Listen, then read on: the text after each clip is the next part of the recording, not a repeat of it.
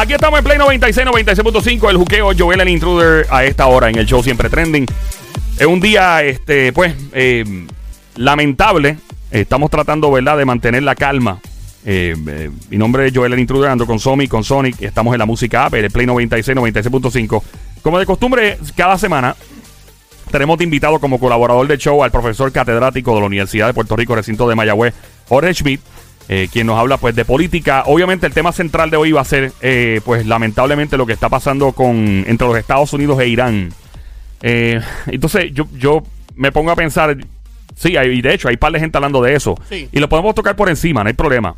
Eh, pero yo, yo estoy bien, o sea, yo, yo todos los días al aire, yo soy un loco, este, y me encanta el entretenimiento y todo, pero también sé que el país está pasando por algo y, y no quiero ser parte de la ecuación, añadir una tensión Claro. a la ansiedad. Este, sí lo podemos tocar por encima, claro, porque es un suceso geopolítico y algo que pues tiene que toca a los Estados Unidos y si toca a los Estados Unidos, si Estados Unidos le da eh, un catarro, nosotros nos da una pulmonía, como dice un pana mío. Exacto. No, Eh, y muchas de las ayudas que hemos claro. recibido vienen de ellos. Un problema Correcto. con ellos es un problema que también nos puede causar a nosotros. Exacto, pero nada, eh, vamos a hablar con el profesor Ore Schmidt, eh, catedrático Universidad de Puerto Rico, recinto de Mayagüez. Bienvenido, profesor, ¿cómo está? Saludos, feliz año nuevo. ¡Feliz año nuevo! ¡Felicidades! Happy New Year eh, y San Valentín, por si acaso nos perdemos esa. Eh, eh, profe, primero que nada, su familia está bien, usted está bien, todo tranquilo en Mayagüez. Eh, sí, sí, sí, estoy todo todo el mundo bien, sí. Ok. No, no tuvimos problemas y nada. No, más que el susto que pasamos todos, ¿verdad? Pero Supongo que allá se sintió mucho más fuerte que en el resto de la isla, en el área metro, y sea, fue, me imagino que mucho más fuerte. no, claro, claro, en el área, eh, todo el área sur eh, hacia el oeste se, se sintió más fuerte y en Mayagüez entonces eh, sonaron las advertencias lo- de, de tsunami porque Wow. después que sube de se- 6 punto algo, 6.5, 6, pues ya es protocolo que, que llamen a, a eso y pues, la gente se montó en el carro y hubo tapón y ese, Sí. ese tipo de cosas. Pero después ya, eh, pues ya la quitaron la alarma y la gente fue volviendo. La, eh, bueno, el problema que ahora que está pasando en todo Puerto Rico, la- la- las filas en las gasolineras. Claro. Y de hecho, aquí estamos abiertos a recibir llamadas y lo hicimos ahorita y lo vamos a hacer todo el show. O sea, el que quiera llamar aquí al 787-622-9650, 787-622-9650 y hablarnos de dónde están las mejores, o sea, la- lo- lo- los spots, la- las localidades más, más flexibles y accesibles porque hay menos filas de gasolineras, etcétera, puede hab- hablar en confianza. Desde el Ah, aspecto... buena. Sí, pues imagínense, hay que hacerla porque para, evitar el agua, tener un poquito menos fila. Eh, desde el punto de vista de respuesta del gobierno de Puerto Rico, obviamente todo el mundo sabe que ya Puerto Rico fue declarado estado de emergencia eh, um, y, se estaba haciendo con el área sur, creo, en un cierto punto. ¿Por qué se activa un, un- estado de emergencia a nivel nacional cuando realmente el pueblo, los pueblos más afectados fueron del suroeste? Bueno, Puerto Rico realmente es tan pequeño que en alguna medida, si pasa en dos o tres pueblos, pues ya tú activas para todo el país. Además de que sí, ha habido daños en todos lados, los, los- no, no catastróficos como hubo en, en algunos sectores de Guayanilla y Guánica, pero en, en- en todos lados hay estructuras que, que se han dañado. El, eh, todo, todo Puerto Rico tembló, así que todo el mundo va, en todos lados va a haber casas agrietadas, escuelas agrietadas, todo ese tipo de cosas se, se ve. Eh, no hay luz, además, que se fue la luz en todo Puerto Rico. Ya eso nada más, ya con eso nada más, ya, ya es un estado de emergencia cuando Claro. se pasa mucho tiempo sin luz. Así que ah, no, eh, sí, en ese sentido está bien que declare, que lo declaren rápido. Además, no sabemos si si va a continuar, no sabemos si vendrá otro. Ahora mismo nosotros hablando y de momento empieza a temblar allí la cabina. Dios libre. Oye, ¿Qué pasó yo, hoy? Yo tengo una pregunta. ¿Está bien? ¿Todo bien? ¿Está bien? Oh, profe, Se le fue la no llamada. me diga que se Sí, las, señal- las señales están, las señales están bien fuertes hoy. Eh, profesor, Como si hubiese cogido la otra línea sin querer. sí, tal vez. Eh, eh, ahora sí. Ay, ay, ah, ay, ahí ay, está el profe, ay, profe. ay. Cuéntale. Profe, saludos, buenas tardes. Saludos, ¿cómo está? Todo bien, todo bien. Acá Sonic, eh, próximo alcalde de Bayamón. Camón, ahí está. Mira, una pregunta. No, ¿Te radicaste? sí, ya, ya, ya. Oye, ya. estás tarde. Si no lo hiciste, No, papi, ya, ya, ya estás estamos tarde. ready, estamos ready. Ya estás tarde. Eh, tiene, que tiene formas alternas de tomar el poder. Claro, Exacto, claro. exacto. o sea, Sí, buena, y él te puede orientar para que Ah, Oh, ah, muy bien, muy bien, muy bien. Este, profe, una pregunta. Hay algo que me está raro. Antes de, antes de temblar, antes del temblor, se fue la luz. No Bueno, fue, no fue que tembló y se fue la luz. Fue que se fue la luz y tembló. Bueno, tal. Eh, Ajá.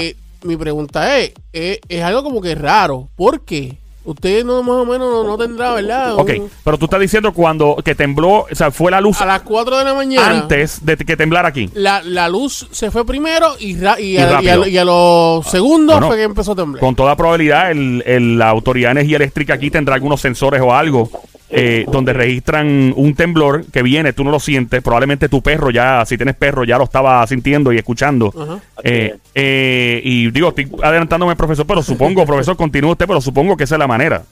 Eso es lo que dijo, bueno, eso fue lo que dijeron ellos, que, que hay unos, eh, precisamente esa es la palabra que usaron, unos sensores, Ajá. y como son tan, esos sensores son, son, son tan, eh, eh, perce- perciben cualquier cosita, pues ellos sí, lo más seguro que lo, que enseguida que lo, que lo percibieron, tumbaron, y es cuestión de, si es cuestión de segundos, eso, ¿Y qué, No qué usted piensa? raro. ¿Qué usted piensa de eso? Su, su, ¿verdad? su, su expertise, su, ¿verdad? ¿Qué usted cree de eso? El- No, ¿De qué, está bien, está bien porque si tú no las tumbas, eso es una protección, si no se tumban y, y después viene un daño y hace que explote algo, Chacho. o el daño sea en otro lugar que no se habría dañado si hubiera estado apagado, así que está bien que lo hagan. Lo, eh, lo que parece, parece ser un problema, primero es que parece que Costa Sur sí sufrió avería, Mm, que no, no es solamente la apagaron, pero además se dañó y ya eso pues va a tener que corregirlo y lo otro es que sabemos que entonces le toma mucho tiempo volver a subir porque el sistema ya eh, es un sistema que no está bien, entonces el proceso de volver a subir eh, es lento y, y tedioso, así que ahí tenemos que estar preparados para estar sin luz, no sé, pero yo yo me estoy mentalizado para estar varios días sin luz. Eh, estoy viendo aquí que la gobernadora Wanda Vázquez podría estar ya en conversaciones con la Casa Blanca eh, en una conferencia. No se especifica específicamente con quién sería la persona que va a hablar. Aparentemente, la respuesta ha sido positiva. Le dijeron a, la, a, los, ¿verdad? a los funcionarios de ella eh, que obviamente ellos están al tanto y que van a, a hacer el proceso para acelerar. eh, eh, bueno, ya la declaración de emergencia está, pero, pero obviamente, ¿qué implica esto? ¿Qué, ¿Qué toca, o sea, ¿qué, qué, qué pasa ahora con el cuando se envuelva y se involucre el gobierno de los Estados Unidos en particular? Bueno, se supone que venga FEMA entonces y comience a, a evaluar daños y a, y a darnos la mano. No- nos quedaron muy, muy mal donde eh, durante María. Dieron muchísimo menos, dejaron sus- dejaron de- mucho que desear. Esperemos que ahora, pues quizás por la vergüenza de, que el mundo entero sabe que no nos ayudaron, quizás ahora reaccionen más de la cuenta. Eso sería, sería una buena noticia en el sentido de que si empiezan a actuar rápido y de paso empiezan también a, a- a soltar los fondos que nos tienen aguantados desde el huracán. Quizá, pues, quizá dentro de, ¿verdad? Dicen que no hay mal que por bien no venga, quizás le podemos sacar algo bueno a esto en el sentido de que, de que si- siendo además año electoral, quizá al presidente pues le convenga ganar ahí unos votitos y ponga la presión. Pero tiene que haber voluntad, hasta ahora no Ok. ha habido. No Ok. ha habido voluntad. Durante María no hubo voluntad de los que tienen que tomar las decisiones allá en Washington para ayudarnos. Si eso ha cambiado, pues entonces podemos esperar una reacción mejor, pero la gobernadora en eso está haciéndolo bien, tiene que ir inmediatamente allá y debe conectar las dos cosas.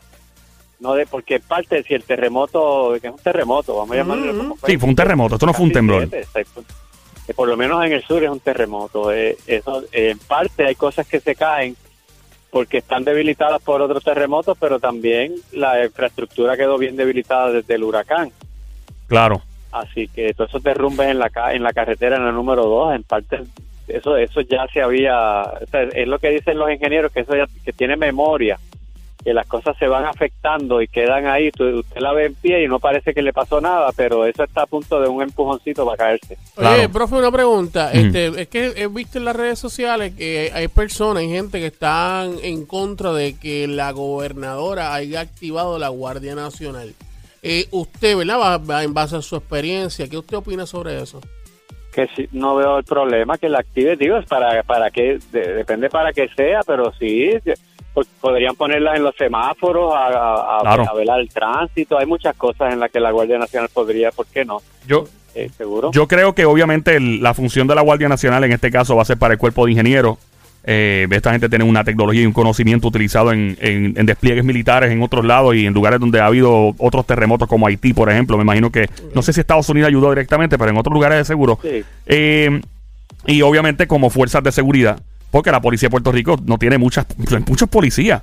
Eh, lo que me sorprendió ahorita, te soy bien honesto, y, no- y- y- y en estas situaciones, de hecho, estamos en el juqueo. Este hecho se llama el juqueo, JUKEO, la emisora es Play 96, 96.5. Mi nombre es Joel, el intruder, ando con Somi, ando con Sonic y nuestro amigo, el profesor catedrático Jorge Schmidt de la Universidad de Puerto Rico, recinto de Mayagüez. Me sorprendió ahorita, y vuelvo y digo, esto, estos momentos la, eh, tiene que haber ley y orden. Pero vi un policía parando a alguien Ajá. lo vi y yo digo, ok.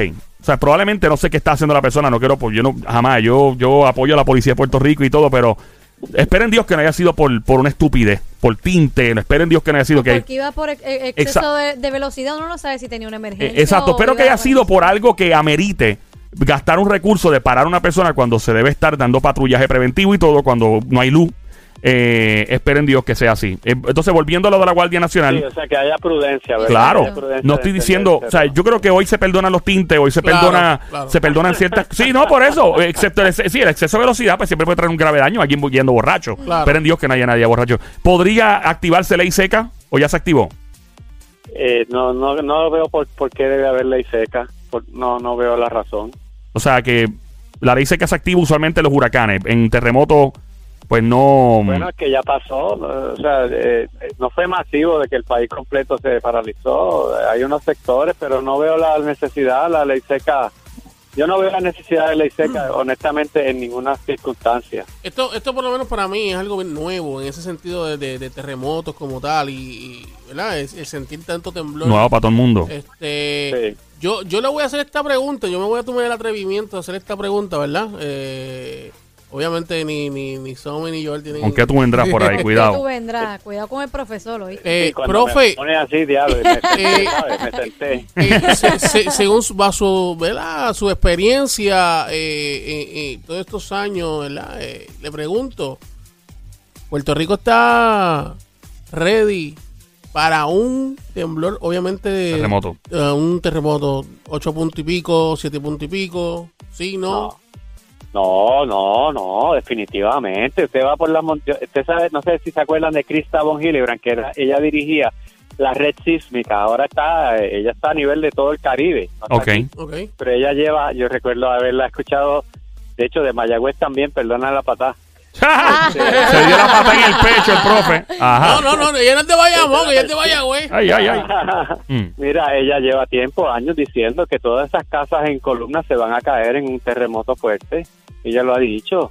Y uno puede pues, empezar a, a a buscar todas las justificaciones de por qué gente las hace, porque no tienen los recursos, por todo esto, pero la realidad objetiva es que en un terremoto mm, eh, un poco más fuerte que este se van a ir muchas, se podrían ir muchas más propiedades porque están están sobre pues, sobre unas columnitas bien pequeñas y esas son las que son las que son obvias pero hay montones de propiedades aquí no se construye con código de, de terremoto. Ah, eso no se construye. Con de código de huracán llevamos tiempo haciéndolo y descubrimos en María que aún así hay montones de, de casas que no las tienen. Pero de, de terremoto el- la construcción de terremoto es, es bien específica y aquí son pocos pocas las estructuras que lo tienen. Por ejemplo la, eh, la estructura no la estructura tiene que ser flexible. Uno piensa tiene que ser bien duro no no tiene que ser dura pero tiene que moverse. Piensa en una palma. Como la palma no se rompe porque se dobla y puede tocar el piso y se vuelve a parar. Pues la casa, la estructura eh, puede ser cemento, pero tiene que estar diseñada para que no se raje cuando, cuando empiece a moverse la tierra. Y eso existe, esa tecnología. Pero aquí eso no, no está, eh, usted no tiene que tener eso para construir una casa, es bien limitado la cosa de, de terremoto y mucho menos los que de hecho la cumplen cuando la hacen. Así que no, no estamos para, lamentablemente no estamos preparados, nos hemos dado cuenta la cantidad de, de cosas que cayeron en el eh, en el sur de Puerto Rico que no, no había necesidad. Algunas no son propiedades, no son casas muy viejas. Sí. Ujú. Ah, Eh, ¿Usted ha tenido algún tipo de contacto? ¿Hay, hay un departamento de geología en la Universidad de Mayagüez? ¿En el, en el sí, colegio? Sí, no solo hay departamento de geología, la red sísmica está en la- está allí Este es ¿De Mayagüez. Está Ha- en Mayagüez. ha hablado- Víctor Huérfano, que es el que lo, de- lo Ah. dirige ahora, él es una persona. Cuando usted escuche por radio hablar a un Víctor Huérfano, eh, escúchelo, porque ese señor sabe de lo que está hablando. ¿Y ha tenido alguna conversación reciente con él? Eh, ¿Han podido hablar? y ¿Han hablado? Son porque están son compañeros de trabajo, básicamente, pero trabajan en el mismo, ¿verdad? Técnicamente. Sí, claro, sí lo conozco. Eh, no, no, en estos días no hemos hablado, sí lo he estado, he estado oyendo lo, eh, lo que le, lo que le está hablando. Lo primero que nos dice es que realmente no se puede predecir un temblor. Claro. Más o menos pueden dar una idea, porque ellos, porque ellos saben por la experiencia que cuando hay uno grande no viene solo. Eso después vienen con otras otros temblores más que pueden ser casi igual de fuertes o, o pequeños y eso es exactamente lo que nos está pasando. Que están Claro. Sí, las réplicas son normales. sí. O sea, estas réplicas son normales. La gente dice, oh my God. O sea, eh, lo que pasa es que una vez más, lo dije al principio, yo lo vuelvo a decir. Eh, no vivimos en Los Ángeles, no vivimos en Chile, no vivimos en México, en Ecuador. Yo tengo muchos amigos de, de la costa oeste de los Estados Unidos y obviamente esto es muy normal. Es muy normal para ellos. Eh, han vivido tragedias, han vivido cosas que son... Bueno, Chile tuvo un, un terremoto de los años eh, 60, si no me equivoco, Wow. que fue de 9.6. Oh, wow. Nueve Eh, punto y es el terremoto de mayor eh, magnitud Wow. e intensidad registrado en la historia, los libros. Eso no Sí, significa que hubo uno peor antes, que porque, pero desde que hay desde que hay archivos y todo, ese es el, el- y fue Chile. Wow. Eh, y eso no- para ellos llega un punto en que se acostumbran. Eh, y pues, sí. lamentablemente, está hablando ahorita con Somi eso. Somi me dice, mira, va a llegar un punto en que nos vamos a acostumbrar. Y es la verdad. eh, que uno no quiere decir eso. eh, pero sí es la verdad. Es como en, en que esto no es lo Bueno, no voy a, a- a- ¿Cómo se llama? A minimizar otra cosa. Pero en Nueva York, yo viví en Nueva York hasta los otros días. Y era normal eh, tú tener unidades antiterroristas al lado tuyo. Que eso aquí causaría pánico. Y tú tenías tipos enmascarados con metralladoras como en las películas al lado tuyo. Y era ya normal en el tren, en todos lados. Y pues llega un punto en que se normaliza este tipo de cosas. Y Puerto Rico tiene que meterse en la cabeza que va a seguir habiendo. bi- bien- o sea, esto de hecho ha pasado, ha pasado demasiado tiempo. Para que Sí. esto, a- a- o sea, hubiera, esto debía haber, debía haber pasado hace años. El, de hecho, hubo un tsunami en Mayagüez hace muchos años. ¿En qué año fue, profe? 1900 a principio, ¿no? 1900. Dieci- 1918. Y fue un tsunami serio. o sea, un tsunami que se llevó, se, se me llegó hasta la, hasta la plaza. Ey, eso es, es lejos para que el agua llegue hasta allá. Pero aquí no hemos aprendido esa historia y no se, no estamos, el, o sea, no hay, no hay una política pública que obligue a, los- a los desarrolladores y a, la, y a la gente que construye a, a hacer las cosas bien. Y eso es el problema que hay detrás de todo, porque o sea, primero uno no quiere ser insensible, ahora mismo pues está la emergencia y hay una gente que perdió su casa, una persona que murió y eso es lo, eso es lo más importante, pero por mucho. Pero tampoco vamos, a- eh, pero también hay que hablar de lo otro, que que eh, los gobiernos, todos los gobiernos que hemos tenido han sido neg- criminalmente negligentes en este asunto. Porque usted va por la cordillera y usted ve la cantidad de casas en, so- en, en zancos de esos, en socos que tú, usted lo ve que eso está agarrado por un hilito. ¿Quién aprobó eso? ¿O quién se hizo el loco para que eso pudiera pon- ponerse allí?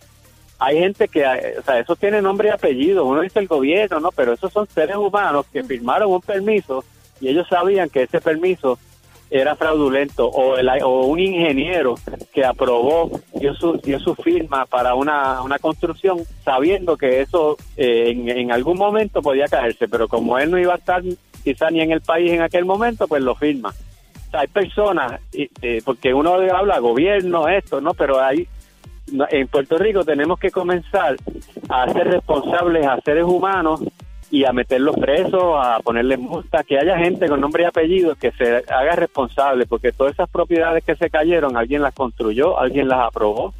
Claro. La iglesia quizás es una cosa vieja, eso quizás desde 100 años. no sé, 180 quizás es años tenía la iglesia que la catedral, ¿no? Eso, ya, ¿verdad? No vamos, colapsó. eso es otra cosa. Eh, Pero construcciones de ahora que se están haciendo, pues hay personas que tienen que ser responsables.